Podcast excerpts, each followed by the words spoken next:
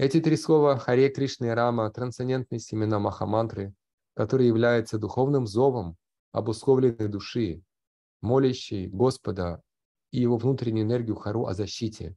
То есть, видите, с одной стороны, Шила Прабхупада говорит, что размышлять во время джапа не надо, а, вот, но одновременно с этим, или придумывать, что означает Хари Кришна мантра, но одновременно с этим Шила Прабхупада говорит и о значении этого звука, и, и о настроении, да, в котором нужно внимательно повторять Хари Кришна. А, настроение зов, да, это зов обусловленной души, молящей Господа и его внутреннюю энергию Хару о защите.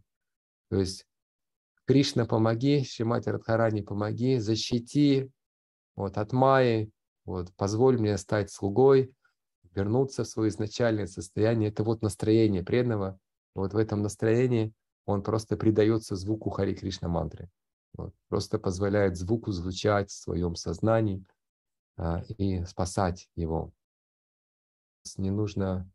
То есть это естественное состояние, сознание Кришны, это естественная природа наша, но мы а, запутались в мае, в иллюзии, в чем это майя, что мы пытаемся здесь всем эксплуатировать все, что должно быть все, как мы хотим. В итоге очень сильно запутались в этой паутине, но все это пройдет, когда восстановится это сознание. И вот Хари Кришна мантра – это то, что помогает это сделать. Даже если люди вообще ничего не понимают, повторяют мантру, уже эффект будет. И примеры, говорит Шила Прабхупада, есть. Даже собаки и дети испытывают на себе эффект, хотя ничего не понимают.